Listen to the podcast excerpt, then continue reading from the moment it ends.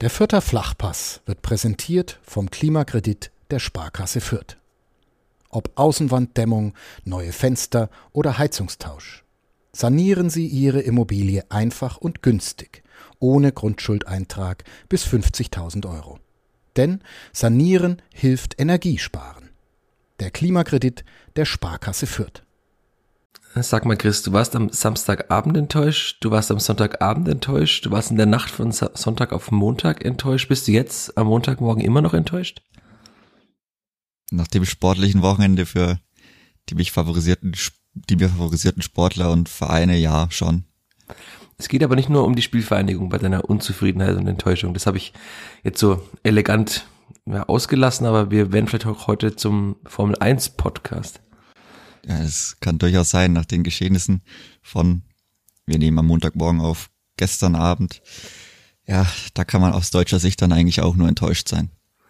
Bist du wegen der Formel 1 mehr enttäuscht oder mehr wegen dieses 1 zu 3 des Kleeblatts gegen Borussia Dortmund?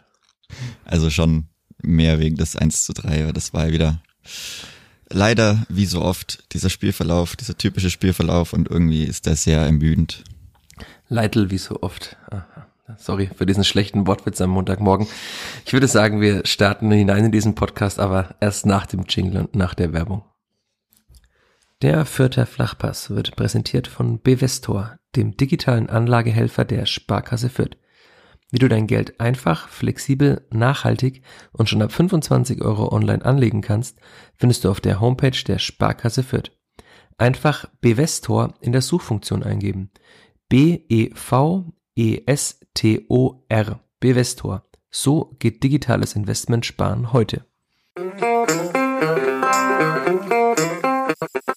Vierter Flachpass, der Kleeblatt-Podcast von nordbayern.de. Ihr hört die 97. Folge des Vierter Flachpass und inzwischen wissen wir auch, dass Stefan Leitl zu Hannover 96 geht. Ob das jetzt in der vergangenen Woche nun Zufall oder Chiffre war, wie im Titel angesprochen, wir wissen es nicht. Naja. Äh, Chris, willst du eigentlich noch über Stefan Leitls Zeit in Fürth sprechen oder machen wir jetzt einfach einen Strich darunter? Also es kommt drauf an, wie wir einsteigen wollen. Ob wir auch noch mit den Verabschiedungen einsteigen wollen, dann kann man schon noch, denke ich, ein paar Worte drüber verlieren. Wobei jetzt auch in den letzten Wochen eigentlich sehr, sehr viel gesagt worden ist. Sportlich natürlich, ja, eigentlich eine überragende Geschichte, wenn man überlegt, wann er gekommen ist und wie es dann vielleicht nicht ganz zu Ende aufgehört hat, aber wie sich das entwickelt hat. Ja, aber ansonsten, gut, den Abgang haben wir auch schon besprochen. Jetzt ist es auch offiziell verkündet worden und ich denke, dabei können wir es dann auch belassen. Ich habe mir eine Frage hier noch notiert, weil du jetzt gerade die Verabschiedungen vor dem Spiel gegen den BVB angesprochen hast. Hast du applaudiert? Diese drei Worte stehen hier bei mir. Hast du applaudiert? Wir sind ja Transparenz-Podcast, ne? Muss genau. ich jetzt sagen. Wie, also ich habe nicht applaudiert, das darf ich aber auch nicht als Journalist, deswegen. Ja, du hast nicht, das ist fein raus gewesen.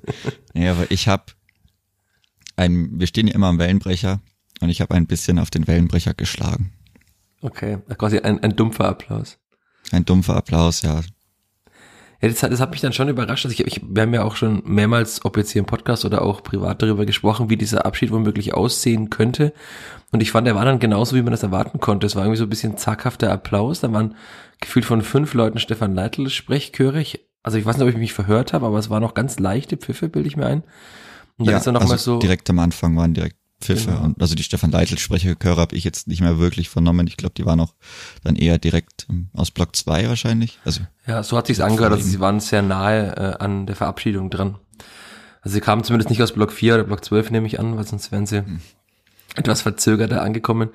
Aber es war tatsächlich so. Also er ist dann nochmal so eine kleine Runde gelaufen, also den, den Weg, den er eben laufen muss, an der Ersatzbank vorbei.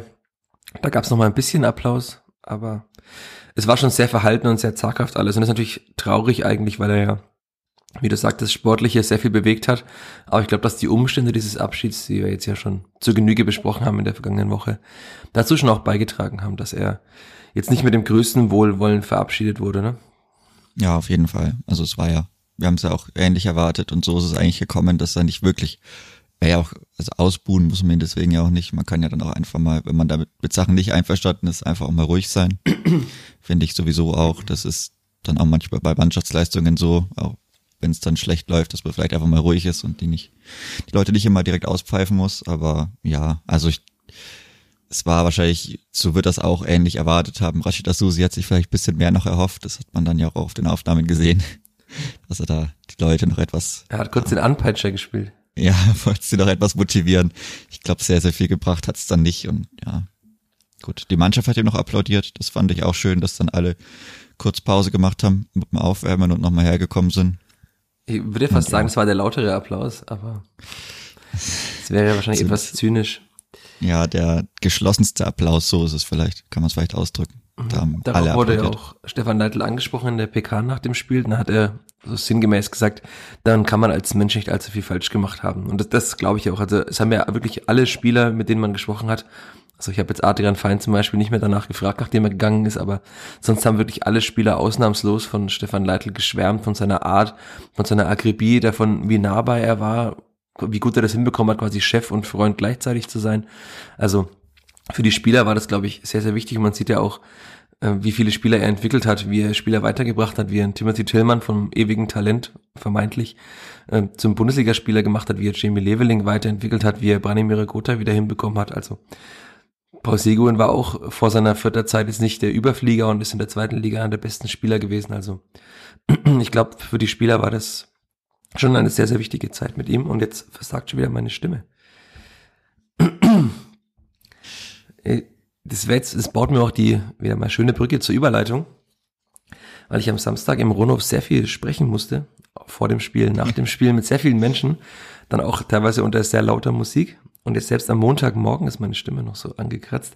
Und deswegen kam ich auch etwas zu spät auf die Tribüne bei den Verabschiedungen und habe dann noch so die letzten Züge gesehen. Das hat mich sehr, sehr geärgert, weil ich mir genau das eben vorgenommen hatte, dass ich pünktlich da bin. Aber du warst ja auf der Tribüne dabei. Bei wem war denn der Applaus eigentlich am lautesten? Bei welchem Spieler? Oder war es beim Mannschaftsarzt? Ich glaube, beim Mannschaftsarzt war es nicht. Es war bei allen eigentlich eine recht schöne Verabschiedung. Ich glaube, bei Maxi Bauer war es relativ laut. Also da hat man es dann natürlich auch schon gemerkt mit der Ankündigung, wie lange er im Verein gewesen ist und wie lange er da war. Ich glaube, beim bei Marius Funk war es auch gar nicht so verkehrt. Dann gut, bei Ade Barry war es dann schwierig, weil er einfach nicht mit dabei war, leider. Weil er, wie dann schon bekannt war, im, im Stau stand.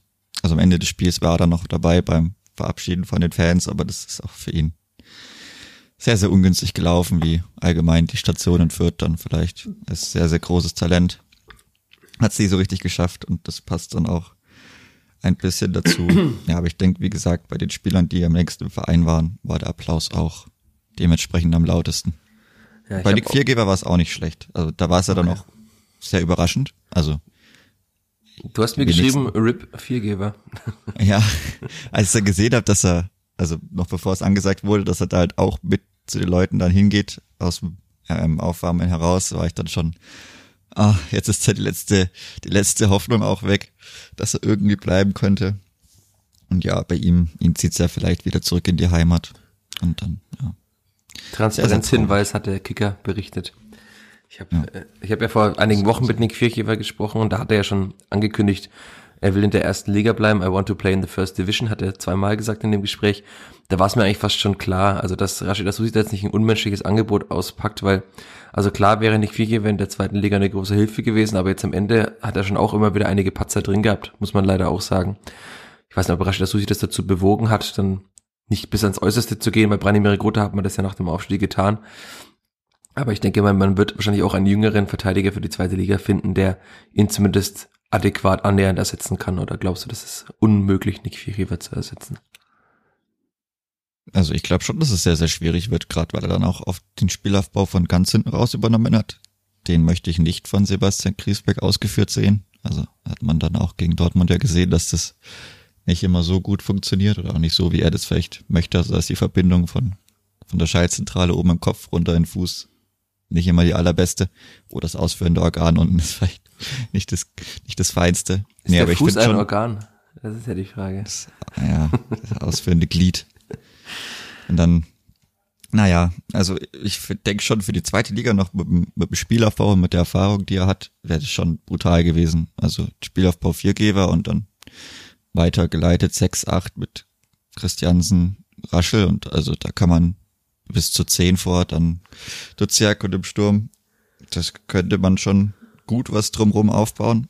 Und jetzt muss man halt schauen, welchen Innenverteidiger man mit einem starken linken Fuß findet, ob es dann wirklich die junge Lösung wird oder ob man da doch wieder eher auf einen erfahrenen Linksfuß setzt oder einen, ich sag mal, relativ erfahrenen, also vielleicht Mitte 20, Mitte, Ende 20 im besten Fußballalter. Muss man sehen, was man da findet. Bis jetzt hat man ja niemanden mit linkem Fuß und da kommt auch nichts von unten rauf. Also hat deine favorisierte Lösung einen guten linken Fuß? Meine favorisierte Lösung. Die du schon mal hier vorgestellt hast. Oder hast du sie vorgestellt oder nur mir persönlich? Das verschwimmt ja manchmal so sehr. Die Innenverteidigerlösung. Ja. Ah, Tim Knipping habe ich auf jeden Fall. Der hat einen linken Fuß. Ja, aber hat auch einen guten linken Fuß.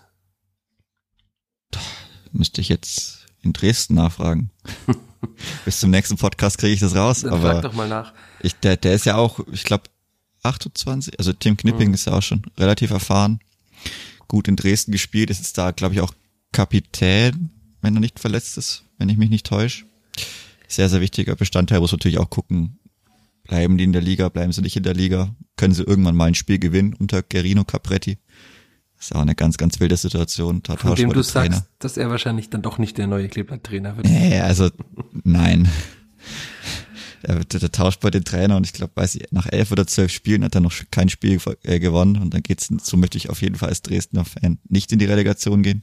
Aber, aber das, das, ist nicht unser ist Thema. Auch das, ja, aber jetzt kurz mal zu Dynamo Dresden, dass man einfach kein Spiel gewinnt, aber trotzdem nicht absteigt. Also vielleicht in der Relegation, aber das zeigt ja erstmal, wie schlecht diese anderen beiden Absteiger sind, die das Kleeblatt nächstes Jahr dann nicht treffen wird, weil als wenn eine Mannschaft quasi gefühlt immer verliert, dann kann, muss sie eigentlich absteigen, aber ja.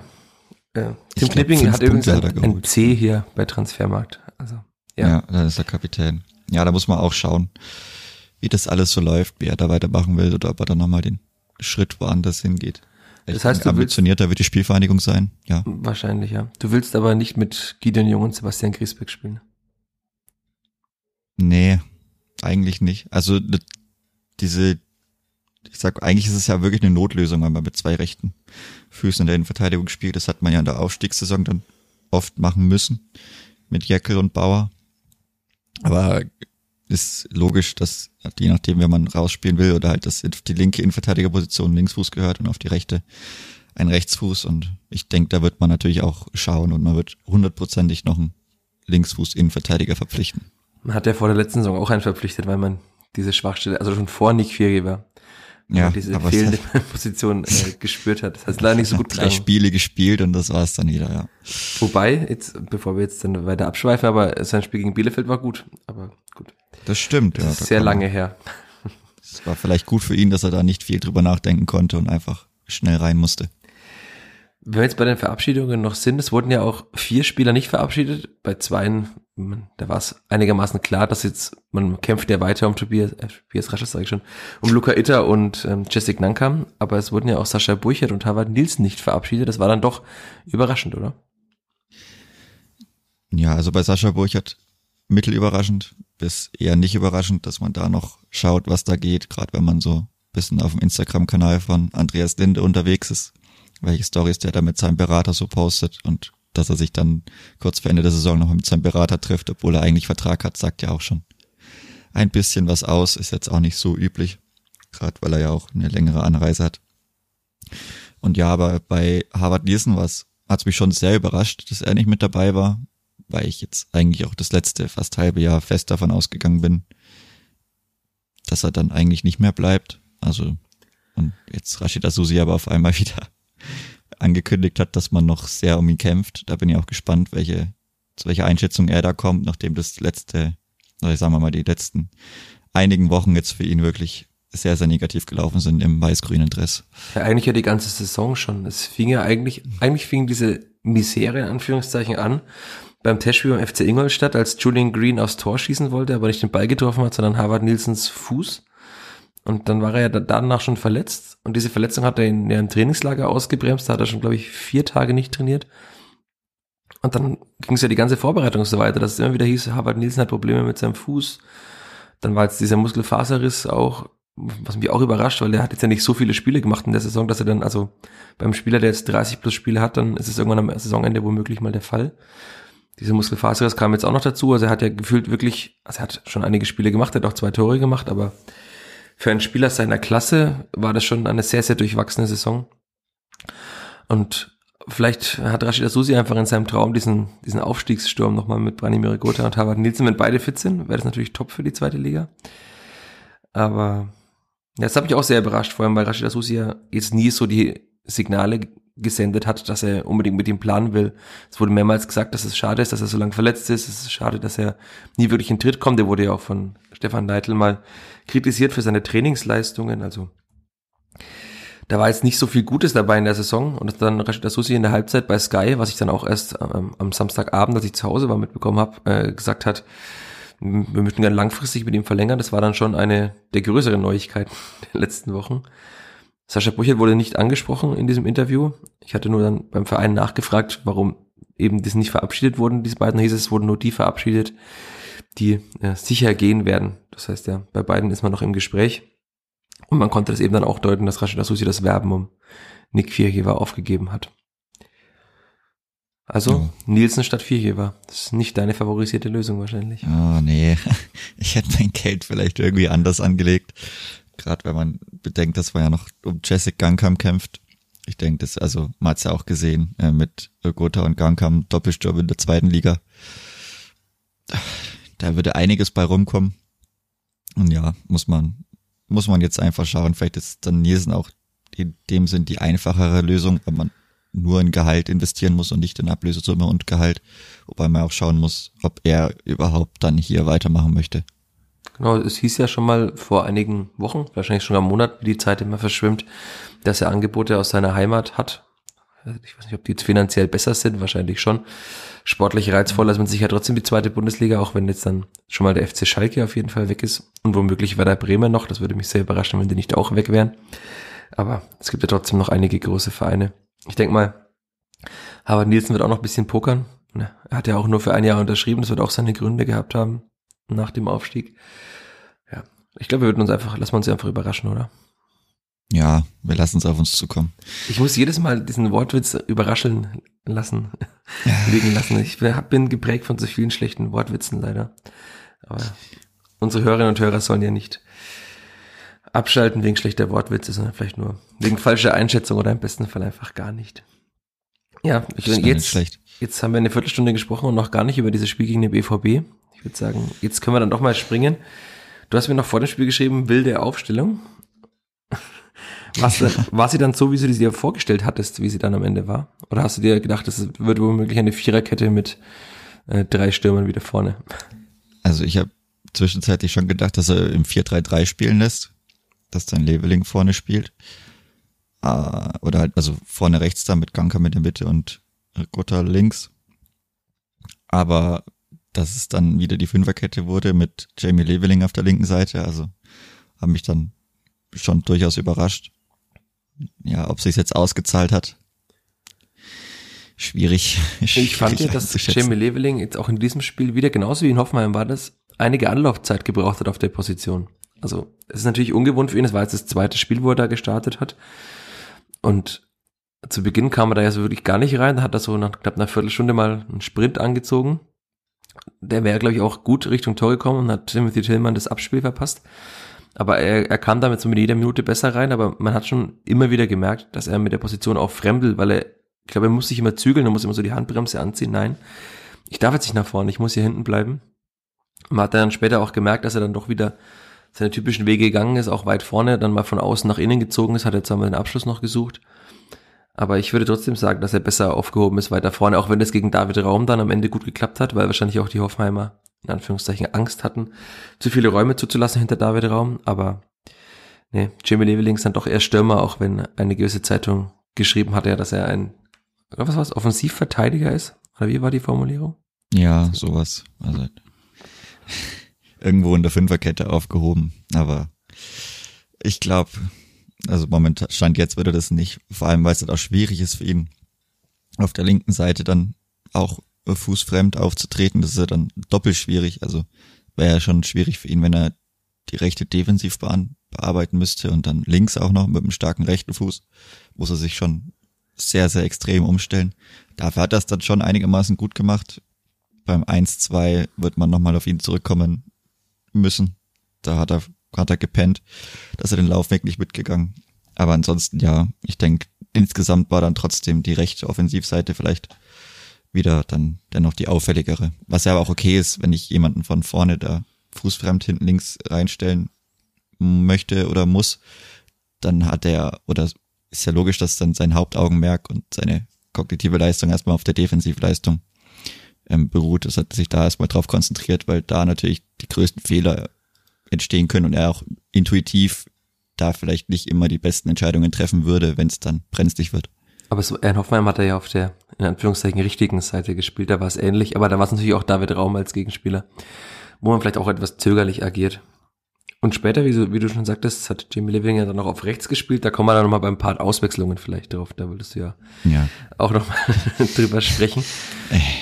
Aber ich fand es schon krass zu sehen. Einerseits, wie lustlos der BVB agiert hat, aber auch wie gut die Spielführung das wieder wegverteidigt hat. Also auch gegen den Vizemeister, der ja dann auch, wenn es zeigt, äh, wirklich gut Fußball spielen kann. Es ist ja wirklich nichts passiert. Dann hat das Clipper sogar das 1 zu 0 geschossen, was auch, also ich, ich finde es ein bisschen untergegangen, wie gut dieses Zuspiel auch war von Jessica mhm. Nankam in den Lauf von Simon Asta.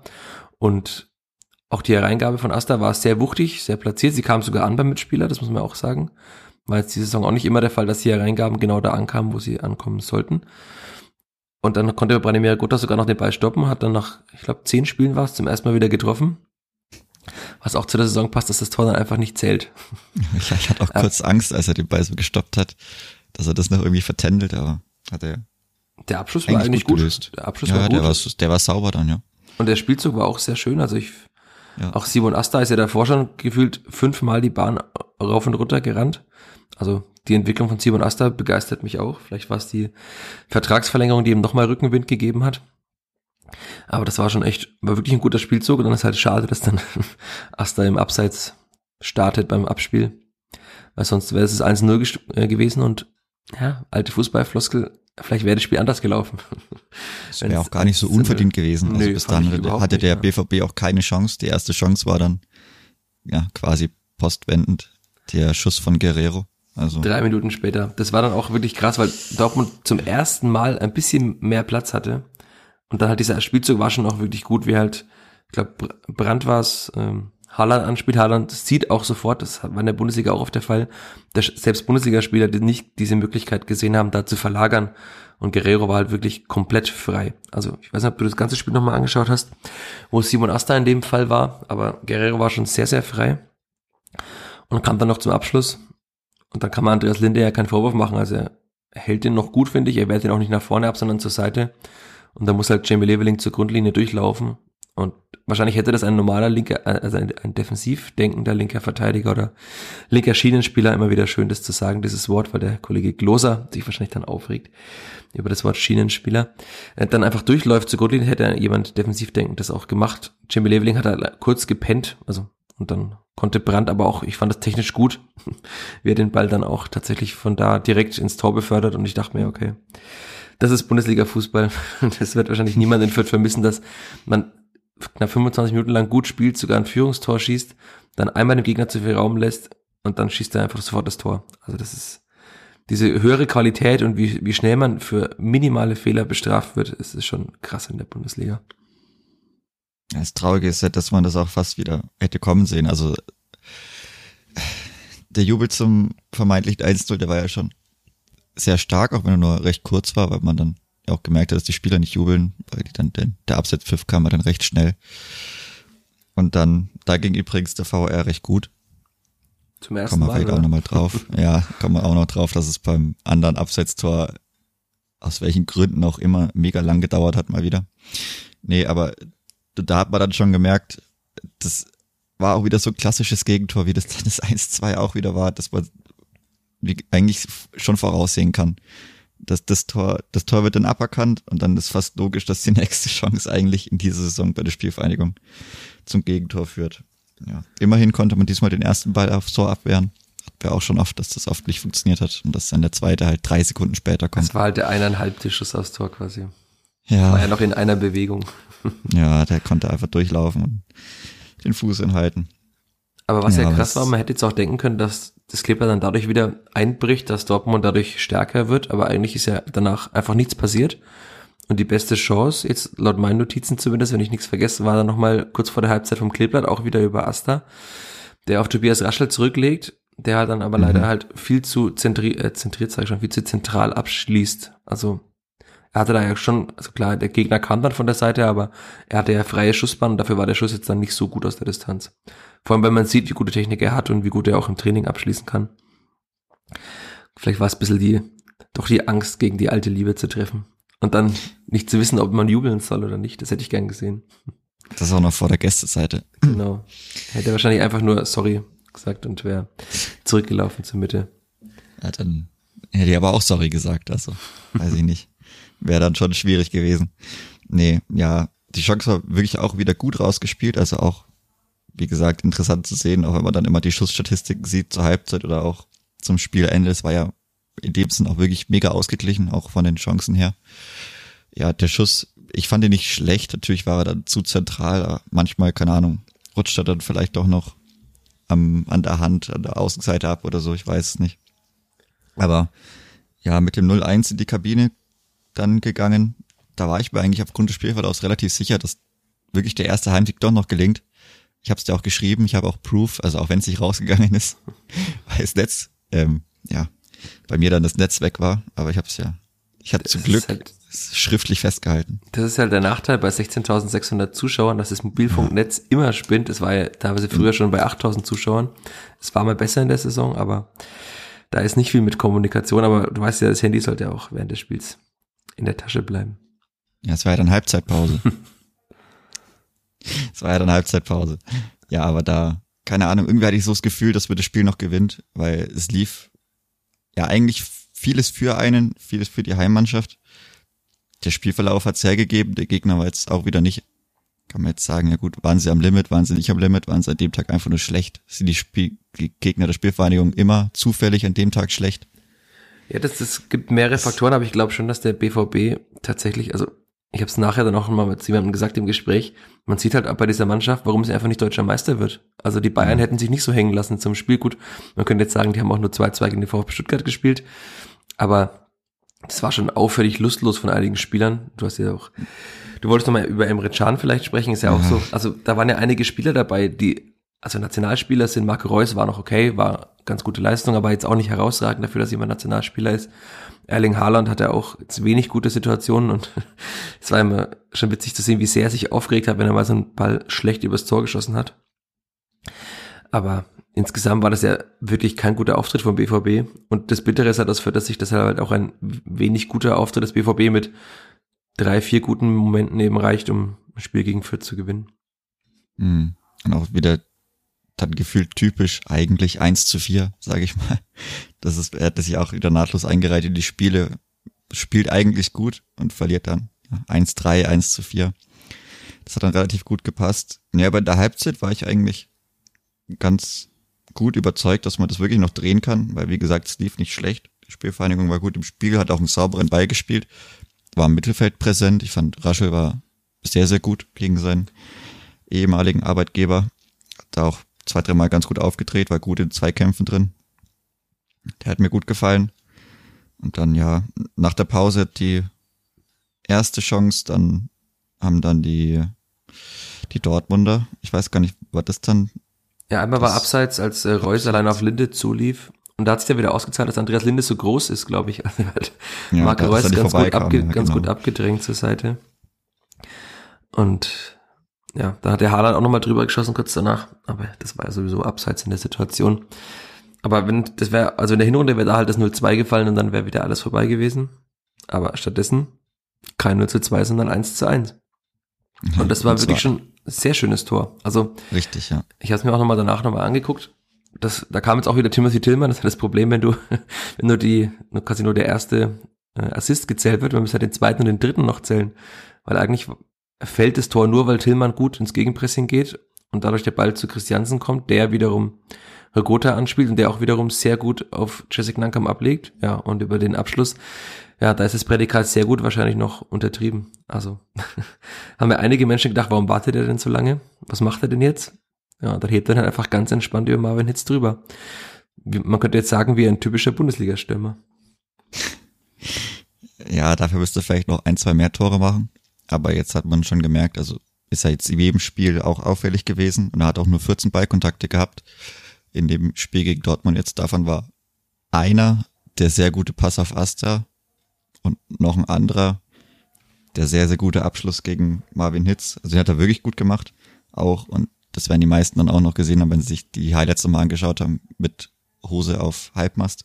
Was War auch nicht passiert? so leicht. Also Was ist da das passiert? kann auch, kann auch blöd ausgehen und der verheddert sich irgendwie und fällt einfach nach hinten weg und dann, das hätte auch gut gepasst zur Saison, aber ja, keine Ahnung, das war auch nochmal später bei seinem Schuss im Strafraum ähm, nach der Ecke.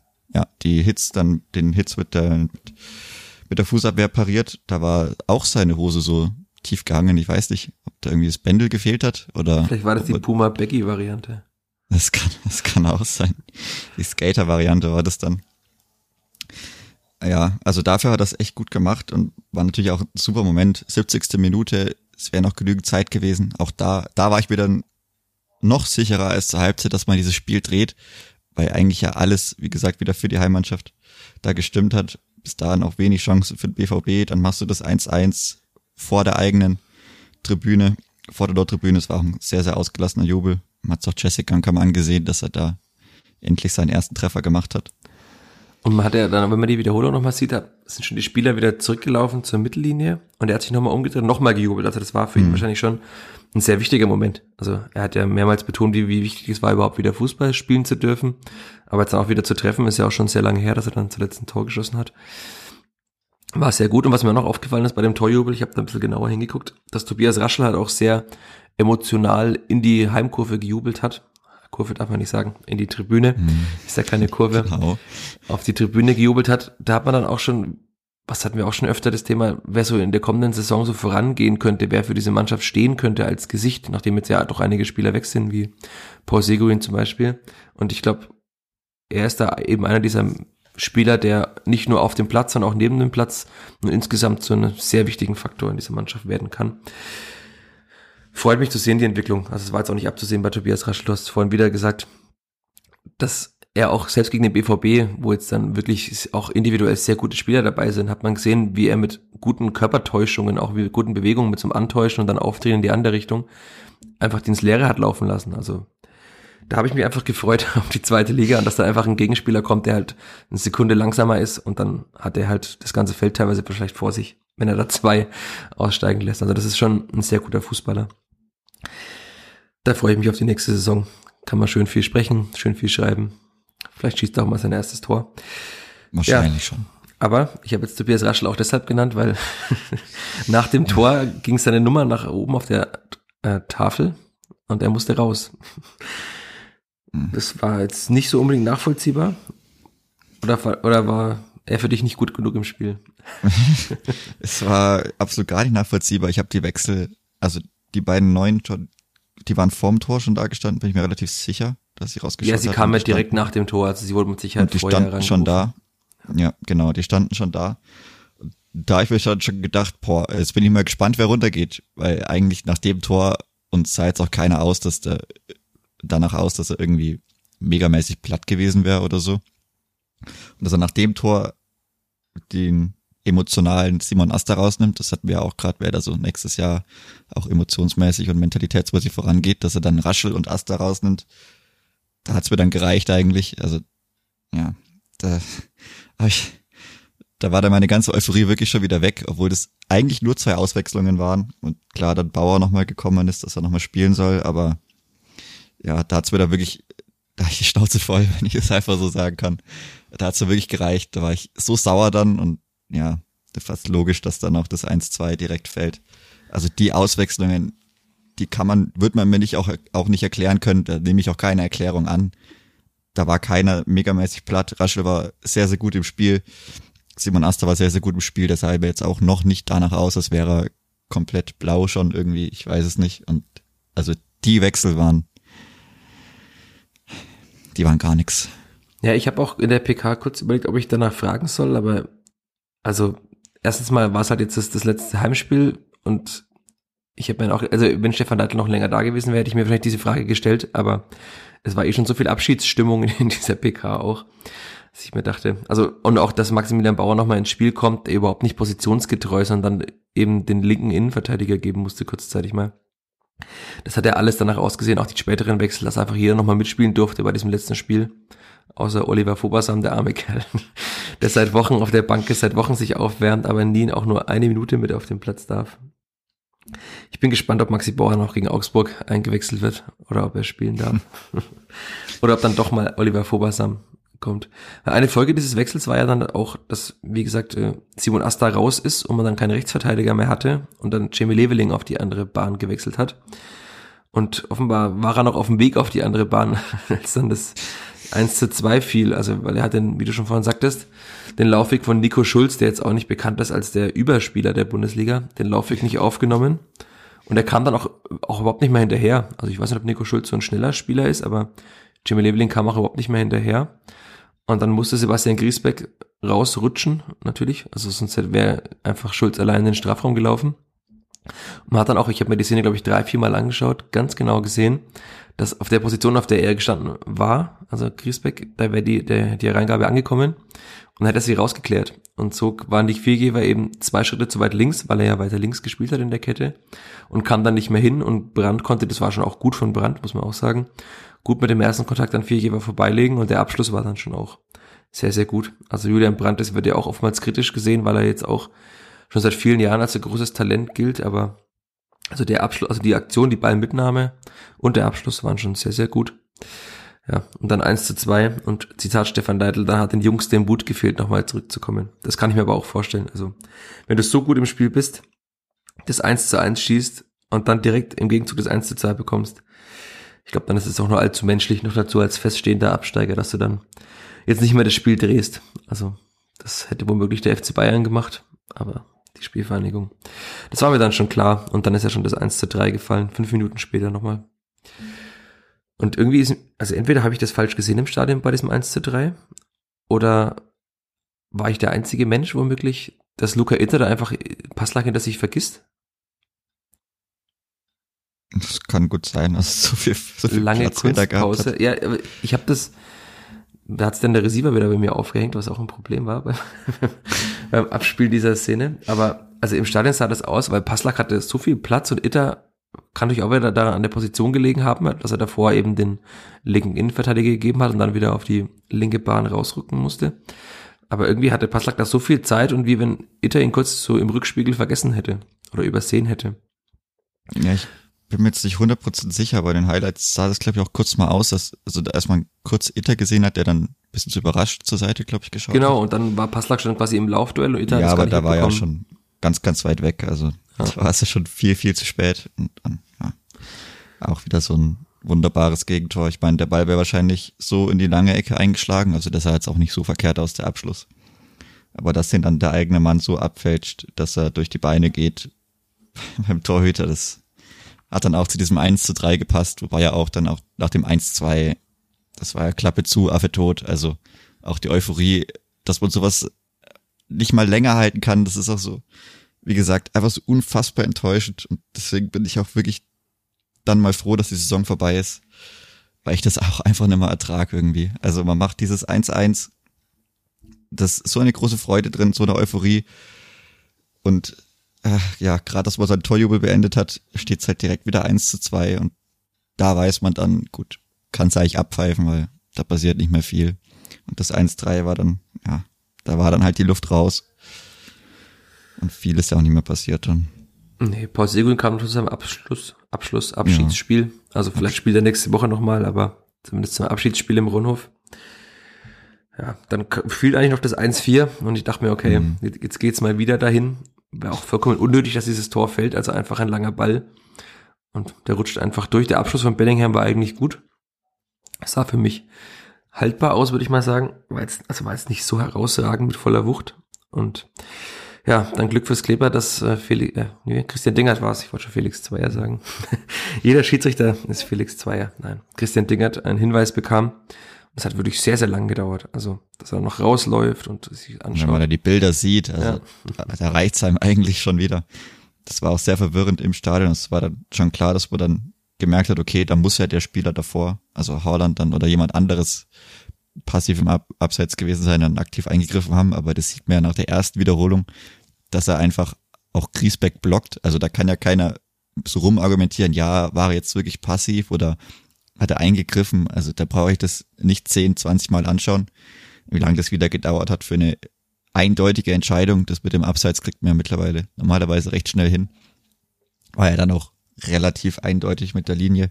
Also das hat man schon gesehen, dass er aktiv war. Da brauche ich keine On-Field-Review. Also ich weiß nicht, wie man dieses ganze Prozedere jemals akzeptieren soll, wenn es einfach nie besser wird. Also ich sehe keine Verbesserung und das seit zwei, drei Jahren. Äh, ich weiß nicht, irgendwie muss man da irgendwas dran ändern, weil es scheint ja so nicht gut zu funktionieren. Nicht wirklich, aber ich glaube, der DFB bleibt einfach dabei. Ja, die sehen das anders. Und macht einfach so weiter.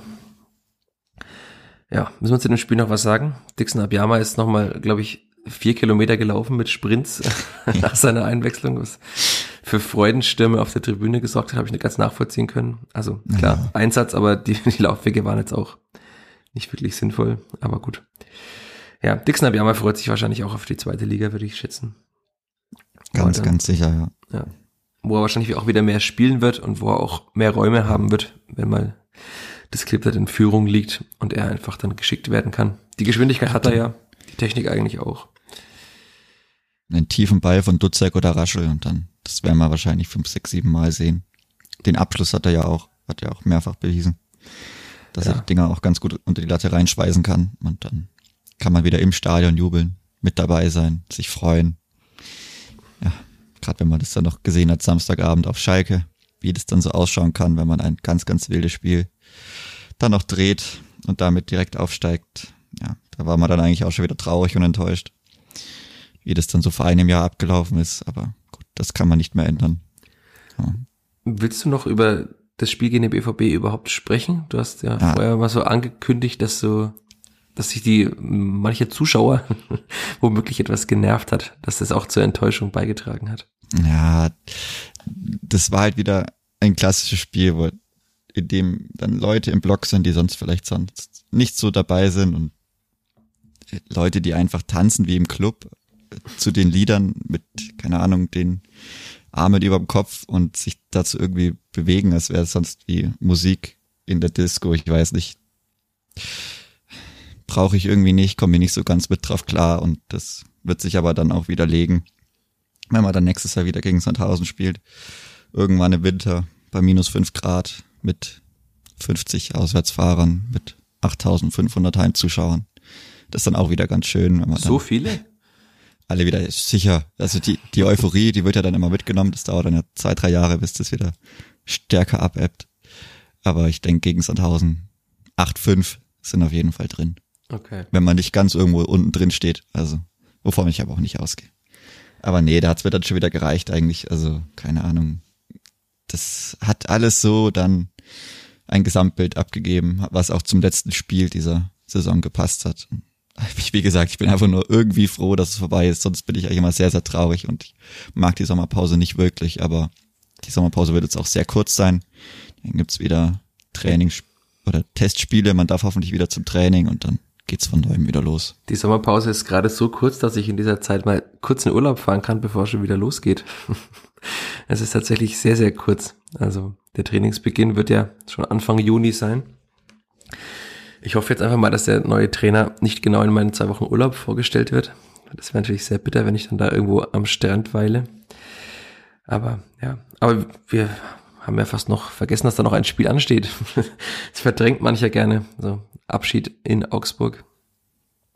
Wollen wir über Augsburg noch sprechen? Wollen wir noch über Branimir Gotha nach diesem Dortmund-Spiel sprechen? Ich hätte noch so viele Themen auf dieser Liste, aber also man kann es natürlich sehr weit in die Länge ziehen. Wir können ja auch ein alles gesagt Format von der Zeit machen über vier Stunden. Aber ich glaube, so lange werden wir nicht brauchen. Oder können wir auch beides noch mit reinnehmen. So lange wird es nicht dauern. Dann gehen wir doch erst zu Bronimir wieder, äh, Herr Leitl immer Bronimir, ja. Bronimir, der Bronimir. Du hast zumindest mehr verstanden als ich nach dem Spiel. Ich habe nämlich gefühlt gar nichts verstanden von den Worten von Branimir Gotha, was irgendwie auch zu dem Spiel gepasst hat, dass halt einfach niemand die Mikros lauter gezogen hat. Also weil ich habe dann, die Dortmunder haben ja noch mit ihren Fans gesungen und gefeiert nach dem Spiel. Die Vizemeisterschaft mit wie, wie viel Punkten noch immer Abstand auf den FC Bayern, aber gut, kann man schon feiern. Und dann war noch hinter mir schon ein bisschen Gerede noch, ein bisschen Musik und dann hat man Branimir Gotha einfach nicht verstanden. Ich habe mir so ein paar Wortfetzen aufgeschrieben, aber es war sehr schade, weil offenbar auf der Nordtribüne das ja auch nicht alle verstanden haben. Und das ist dann schon schade bei so einer eigentlich guten Botschaft, die er da über, rüberbringen wollte, auch bei so einer emotionalen Ansprache, dass man einfach nichts versteht. Und ich bin ja eigentlich jemand, der sich immer aufregt, dass äh, im Stadion alle Menschen ihr Handy zücken, aber da war ich froh, dass jemand auf der Gegend gerade die Ansprache gefilmt hat weil dann konnte ich es zumindest nachvollziehen am nächsten Tag.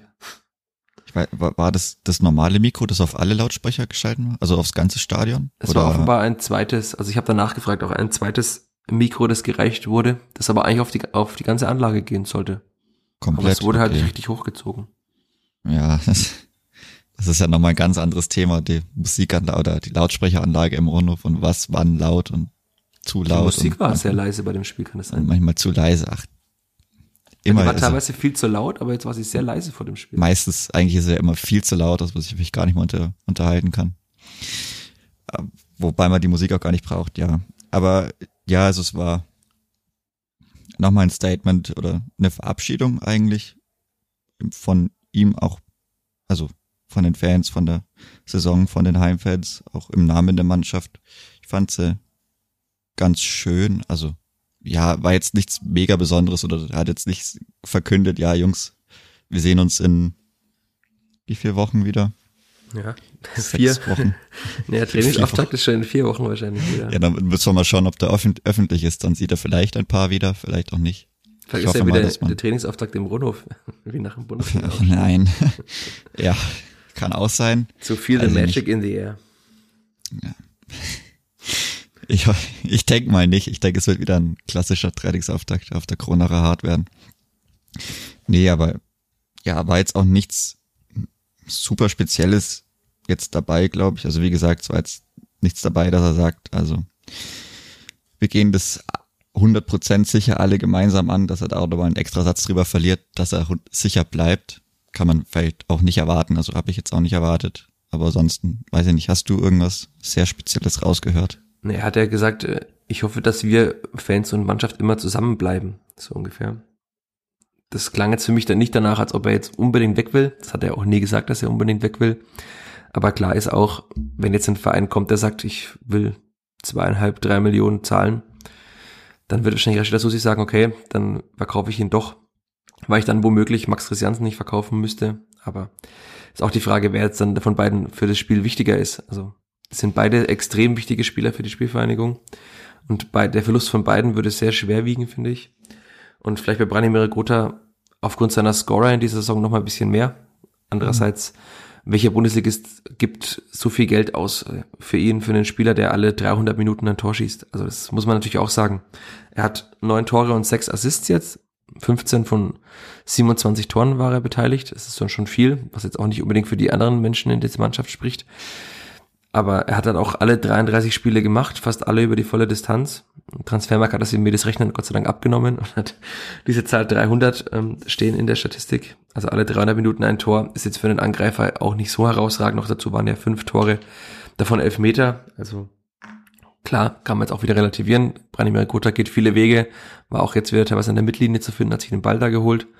Vielleicht ist auch er auf einer anderen Position besser aufgehoben, bisschen noch schwimmender als in einem Zweiersturm kann man viel darüber sprechen, aber ich würde trotzdem sagen, wenn er ginge im Sommer, wäre das ein, ein herber und riesiger Verlust für die Spielvereinigung.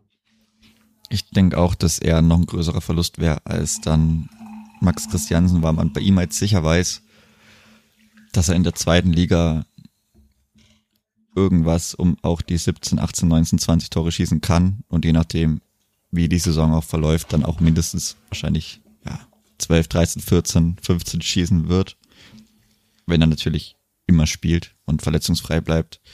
also ich denke, bei ihm wäre der Verlust, bei ihm wäre der Verlust schon größer, gerade weil er auch eben Kapitän ist, das muss man ja auch bedenken und wurde auch angesprochen, dass er das wohl auch intern sehr, sehr gut löst, auch wenn man das vielleicht nach außen nicht immer so gut dann mitbekommt, weil es für ihn auch dann manchmal vielleicht schwierig ist mit der Sprachbarriere in den, in den Interviews, dass er vielleicht öfter mal ähnliche Dinge sagt, aber wie gesagt, ist ja gar kein Vorwurf, ist ganz normal, aber das scheint ja alles ganz gut zu funktionieren und er ist ja auch mit Leistung vorangegangen in dieser Erst, in dieser Erstligasaison, muss man ja auch einfach so festhalten. Und ja, es ist eine der ganz, ganz interessanten Personalien, die dann in diesem Sommer anstehen, über die man reden wird, bei denen man hofft.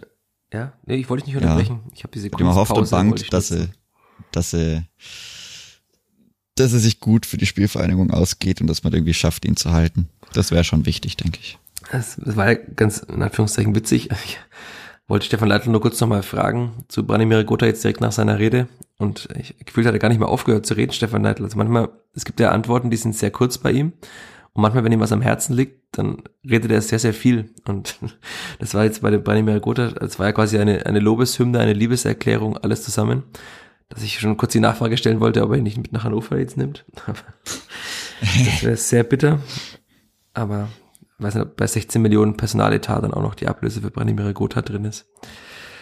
Ich hoffe es nicht.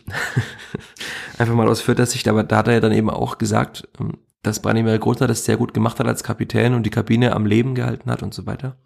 Und das aber auch immer in Zusammenspiel mit Sascha Burchert. Dass er den da auch nochmal erwähnt hat, fand ich auch krass. Weil das vielleicht auch so ein, so ein Hinweis ist, warum man Sascha Burchert halten will. Also ich gehe davon aus, dass Sascha Burchert die Nummer eins sein will und dass er die, er könnte woanders auch die Nummer eins noch sein. Und, aber wenn Andreas Linde gehen sollte und man sagt, Leon Schaffran ist die Nummer zwei und wir machen jetzt einen, einen Kampf um die Nummer eins, wird jetzt nicht alle zufriedenstellen, ist jetzt vielleicht auch aus fußballerischer Sicht nicht die 100% beste Lösung, aber rein für das Mannschaftsklima, rein für die Führung der Mannschaft, auch als Gesicht der Mannschaft ist Sascha Brüche natürlich sehr, sehr wichtig. Ja, es bleibt ein sehr, sehr spannender Sommer und ich bereue schon wieder ein bisschen, dass ich im Urlaub bin, weil da wird auch in dieser Zeit sehr viel passieren, nehme ich an. Wobei das Transferfenster ja auch lang ist. Also es können ja Spieler auch noch nach dem, was ist es dann, wahrscheinlich zehnten Spieltag der zweiten Liga gehen was auch hart ist. Also dann, ja, wenn die wirklich bis, wenn es wirklich bis Ende August geht und die Saison fängt schon Mitte Juli an, dann ist es ja der fünfte wahrscheinlich, fünfte, sechste Spieltag. Das, auf die muss man ja dann dieses Jahr wahrscheinlich nicht unbedingt setzen, so wie in der, in der vergangenen Saison, in der man wirklich auch das einfach nutzen musste, weil es halt auch über Geld nicht so leicht ausschaut. Ich denke, und man wird auch hoffen und schauen, dass man da früher fertig ist ich meine, das wird vielleicht irgendjemand, in Anführungsstrichen, krasses oder jemand Älteren dann am Ende nochmal mit hinzunimmt, von dem man weiß, okay, der braucht vielleicht auch nicht so lange Einlaufzeit, der hat schon gezeigt, was er kann. Das kann immer passieren, aber ich, also ich denke mal, die wichtigsten Spieler und das Gerüst sollte schon recht früh stehen. Also die muss man dann auch schon, die Leute muss man sich einspielen lassen, dass das gut funktioniert, dass man auch einen guten Saisonstart hat. Wie wichtig das hätte sein können, hat man die Saison gesehen wenn man das erste Spiel dann vielleicht mal nicht gewinnt und auch traurig nicht gewinnt. Oder dann das zweite Spiel in dem Sinn wäre es gewesen. Dass man da schaut, dass man gut reinkommt. Weil das ja auch nicht immer, immer alles heißen muss. Also Dresden und Dresden ist auch sehr, sehr gut in die Saison gestartet. Die zerren davon immer noch. Aber ja, ich denke, allgemein ist es schon wichtig, dass man da, dass man da ordentlich reinstartet. Dass man da gleich oben im ersten Drittel mit dabei ist. Ich denke, da konnte man natürlich auch noch mal einiges an Euphorie mitnehmen. Also weil trotz dieses ja, Abstiegs war ja die Stimmung in den letzten Wochen immer sehr, sehr gut. Also jetzt nicht äh, die Stimmung im Sinne von, äh, dass die Gesänge so lautstark waren und dass der ganze Rundhof quasi äh, einem Freudenhaus glich, aber es war schon so, dass die Stimmung betont positiv war und ich kann mir gut vorstellen, wenn diese Mannschaft jetzt äh, vielleicht, wenn sie doch in weiten Teilen zusammenbleibt, natürlich wird es Abgänge geben, aber wenn da eine gute Mannschaft zusammenbleibt, wenn man das mitnimmt, wenn man auch so ein bisschen die Emotionalität mitnimmt von Asta und Raschel, wenn vielleicht sogar äh, in Rashida Susis Träumen Jessica Nankam bleibt und Nankam und Grota den Sturm spielen, das Mittelfeld aus äh, Duziak, Raschel, Christiansen, Tillmann oder sogar Green ist jetzt für die zweite Liga auch sehr, sehr gut. Dann ist eigentlich die größte Baustelle tatsächlich die Abwehr. Und da ist halt dann auch schwierig. Also wenn man in Luca Itter geht, dann muss man quasi zwei Linksfüße finden. Das wird wahrscheinlich eine der großen Baustellen, aber also von einem Zerfall würde ich jetzt auf keinen Fall reden. Ähm, ich hoffe, ich werde nicht äh, Lügen gestraft und am Ende muss ich 20 Texte über neue Spieler schreiben oder über Abgänge. Aber ja, kann man sich auch ein bisschen freuen, vielleicht auf die nächste Saison. Dann wird es auch wieder mehr Siege geben, da wird die Stimmung positiver, dann ist es für uns im Podcast leichter. Und auch für mich zum Schreiben ist es leichter, wenn man nicht jede Woche fragen muss nach den Gründen für eine Niederlage, weil das irgendwann auch sehr ermüdend ist. Ja. Wir freuen uns einfach auf die zweite Liga. Und auf den letzten Spieltag in Augsburg. Genau. Weil da wollen wir ja auch noch siegen. Es gibt ja noch diesen ominösen Auswärtssieg, Was der noch das? fehlt. Ken, ich kenne das nicht, was ist das? Was ist Auswärtssieg? was? Auswärtssieg. Ah, weiß was ich gar das? nicht. Müsste man wirklich mal überlegen. Wann war, war das in Paderborn der letzte Ja, Auswärtssieg? das ist 4 zu Ja. 2 war das dann, ne? 4 zu 2, ja, genau. Ja, das war so vor ziemlich genau einem Jahr. Ja. War der Also 33. schon- Spieltag der Bundesliga, äh, der zweiten Wobei- Liga. Man hat ja auch in Regensburg gewonnen. So ist nicht. Zweimal sogar. Vor, Zweimal ja. sogar in Regensburg. Also es, es geht jetzt noch auf Wettbewerbsniveau, es dann auch noch geht. Nein, ich aber habe aber denke, noch keinen Bundesligisten gesehen, der so schwach war wie Jan Regensburg, aber gut. Deswegen spielen sie auch in einer anderen Liga. ja. Aber ich denke gegen, gegen Augsburg, die sind zwar, ich würde mal, also vom Gefühl sind die recht heimstark. Weiß jetzt gar nicht, wie die Tabelle da ausschaut, aber Das finden wir doch einfach raus. so, ich würde mal historisch gesehen, kommen die schon eher über ihre Heimauftritte. Ja, aber die haben ja jetzt auch, gut, ich meine, die haben in Leipzig 4-0 verloren, da ist jetzt auch die Luft raus, die sind durch. Natürlich wollen die sich auch noch ordentlich verabschieden, aber die, ich denke, die Mannschaft, die Spielvereinigung, die hat das jetzt auch schon länger, dieses Gefühl, dass sie durch ist. Man hat gesehen, dass sie nochmal befreit aufspielen können. Bei Union hätte man ja auch gewinnen sollen, gewinnen müssen. Und gegen Augsburg, das wird nochmal schön. Da fahren nochmal 1500 mit. Und da kann man da, Das ist schon auch eine weite Anreise, muss man schon überlegen am Samstag. Ne? ja, da muss man schon überlegen, letztes Ja. Spiel der Bundesliga für wer weiß nicht wie lang, bei einigermaßen gutem Wetter nach Augsburg. Ein Jahr. Ja, für ein. Müssen wir schauen, wie der Kader ausschaut. Das kann. Der Kann FC Augsburg sein. ist übrigens in der High-B, der Auswärtstabelle, auf Platz 13. Hat aber Mhm. zu Hause 22 Punkte geholt und auswärts nur 13.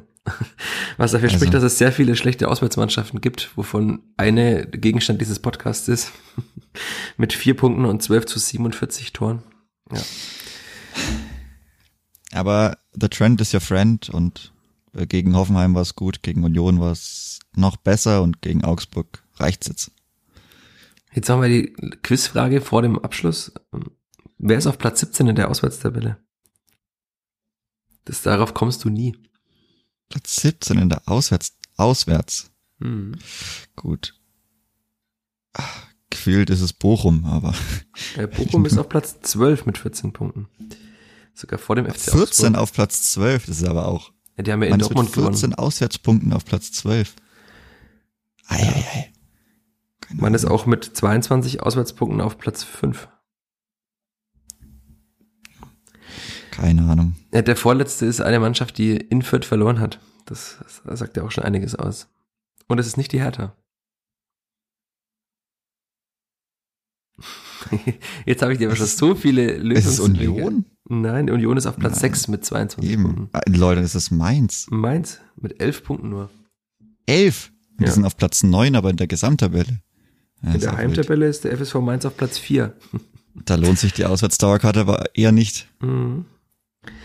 Tja, jetzt, wir haben jetzt hier die Formel 1 vorhin angeteasert. Willst du noch, ist das dein Moment der Woche? Müssen wir noch die Formel 1 besprechen in diesem eigentlich Fußball-Podcast? Ja, Ich bin mein ja- Moment der Woche ist die Wahl in Schleswig-Holstein. Weil die CDU gewonnen hat. Genau deshalb. Nur deshalb, weil die CDU 41 Prozent geholt hat. Sondern? Du kannst unsere Hörerinnen und Hörer, die jetzt gerade nicht so Politik interessiert sind, mitnehmen. Es gibt welche, die eben nicht mehr im Landtag sitzen, die davor mal drin waren. Jetzt Die Linke mit Mal 1,7 Prozent. rausgedroppt sind. Genau, die Linke, um die geht's. Ist Die mehr äh, immer sehr stark ist in Schleswig-Holstein. Ja. Ja, nein, äh, kein Platz für Rassismus, für Faschismus und auch kein Platz für die AfD. Das können wir, glaube ich, festhalten, auch wenn wir hier kein parteipolitischer Podcast sind, aber das gebührt der gesunde Menschenverstand, dass man diese Partei ablehnt, dass man ihr keine Millimeter gönnt und deswegen sich auch einfach freuen kann, dass sie aus dem Landtag geflogen ist. Hoffentlich, dass sie bald noch aus mehr Landtagen fliegt und sich einfach irgendwann in Luft auflöst, auch wenn das ein frommer Wunsch bleiben wird. Ich weiß nicht, welcher Parteifunktionär das letztens war, es hat mir in die Twitter-Timeline gespült, der sagte, das Problem ist, dass es den Menschen in Deutschland zu gut geht. Ich glaube, das war der Herr Krupalla. Der, Tino Krupalla, ja. Das ist ja Ziemlich eigentlich die Partei sicher, zusammengefasst. Hoffen, dass es den Menschen schlecht geht, um daraus Kapital zu ziehen. Naja. Ich, äh, ich führe das, nicht, ich führe das nicht weiter aus. Ähm, meine Abneigung gegenüber der AfD habe ich, glaube ich, habe ich kundgetan. Du hast es ja auch kundgetan. Jetzt könnte ich noch meine Abneigung gegenüber der Formel 1 kundtun, aber das mache ich nicht. Bitte. Ist auch nicht auf einer Wellenlänge. Warum denn nicht? Nein, ich, ich bin kein Fan von Motorsport, sagen wir einfach so. Aber ich war letztes Jahr am Norrisring. Schon. Und habe da sogar mit sympathischen Menschen gesprochen, das muss man auch sagen. Ist ja aber auch legitim, muss ja nicht jedem gefallen. Ist ja, außerdem ist es ja Arbeit. Ähm, ich würde niemals äh, ein Formel 1 oder DTM-Rennen privat anschauen, aber als Sportjournalist hat man ja auch mal in Anführungszeichen oder in Klammern leider auch andere Termine. Dazu gehört auch Motorsport. Nein. Du bist großer Motorsport-Fan, deswegen will ich es nicht in die Länge ziehen. Du darfst dich freuen, du darfst dich ärgern über Sebastian Vettel und Mick Schumacher. Ich habe ja gelesen, Mick Schumacher hätte zum ersten Mal in die Punkte fahren können. Er hat so große Lust, in die Punkte Richtig. zu fahren. Ja, in der 54. von 57 Runden war es dann vorbei. Ja. Schade, Mick, alles ist vorbei. Nein. wird es noch was? Wird es noch was jetzt? Das wird schon. Letzte Frage in diesem Podcast. Wird es was mit Mick Schumacher? Ja. Ja, es war jetzt blöd, dass ich die offene, äh, dass ich so eine geschlossene Frage gestellt habe. Blöd jetzt, ne? Ja, nein. nein, der Mick, der Mick Schumacher, der macht das schon. Der sah jetzt ziemlich gut aus. Ich meine, der ist jetzt in seinem zweiten Jahr, ist immer noch nicht, der darf noch ein paar Fehler machen. Ist natürlich immer blöd, wenn man diese Fehler macht, weil die kosten dann auch viel Geld und das Prestige, ne? aber ne? kosten die Fehler auch sehr viel Geld und Prestige. Ja, da kosten die Fehler auch sehr viel Geld. Wobei das Prestige geht ja jetzt mittlerweile, man hat sich ja gefangen. Das war ja schon schlimmer auch. Vor ja, selbst Marco Rose hat ja gesagt, dass Kräuter Fürth, äh, das Kräuter Fürth, das Kräuter Fürth, das, ja, das ganz gut gemacht zwei hat. Minuten hat das, glaube ich, fünfmal erwähnt, ja. wie gut das Kräuter Fürth gemacht hat. Nein, aber der Mick Schumacher, der wird seinen Weg gehen. Der kann ja auch ganz gut beraten werden von seinem Onkel und ich denke, das wird schon. Das wird schon. Das nehmen wir mit als Botschaft für das Spiel in Augsburg. Der erste Heimsieg ist übrigens nicht geworden, wie du äh, schon vor Monaten verkündet hast. Jetzt hoffen wir halt mal, dass du richtig liegst mit der Prediction, dass es der erste Auswärtssieg noch wird. Ah, es hätte ja was werden können. Also es sah ja nicht schlecht aus zwischendrin für eine Minute. Tja, dein Torjubel vor einem vollen Stadion hast du bekommen. Du hast halt keinen Siegesjubel in einem vollen Stadion bekommen. Den wirst du auch nicht mehr bekommen, weil ich würde davon ausgehen, dass das Spiel in Augsburg nicht ausverkauft ist. Auch wenn es quasi der, ein, ein bayerischer Gipfel ist, aber. Ein bayerisches Derby. Ein Derby darf man ja nicht sagen. Deswegen sagt man ja so bayerisches Derby. Ja, ein, ein mal schauen, wie viele bei Sky davon widersprechen werden vom bayerischen Derby. Wird es wahrscheinlich wieder genügend geben. Ja, das sehen wir Gott sei Dank nicht auf Sky, sondern im Stadion. Richtig. Und diesmal auch wirklich. Ja. Die Karten liegen schon zu Hause. Ja, das ist doch schön. Meine noch nicht, ja. aber ich habe mich schon angemeldet beim FC Augsburg. Ich hoffe, äh, das Medienteam des FC Augsburg lässt mich noch ins Stadion, aber sonst muss ich halt den Gästeblock gehen mit meinem Laptop. Geht auch im Zweifel. Nein. Ich würde sagen, vielen Dank fürs Zuhören. Vielen Dank dir, Chris. Danke dir auch. Und ich bin so glücklich, dass meine Stimme bis hierhin gehalten hat und sogar besser geworden ist. Also vielleicht habe ich sie, habe ich mir die Heiserkeit weggequatscht. Da würden jetzt alle Ärzte, alle HNO-Ärzte die Hände über den Kopf zusammenschlagen, niemals so viel reden, wenn man heiser ist, aber es hat geklappt. Das ist doch schön. In diesem Sinne, macht's gut. Bis nächste Woche. Ciao, ciao. Servus. Mehr bei uns im Netz auf nordbayern.de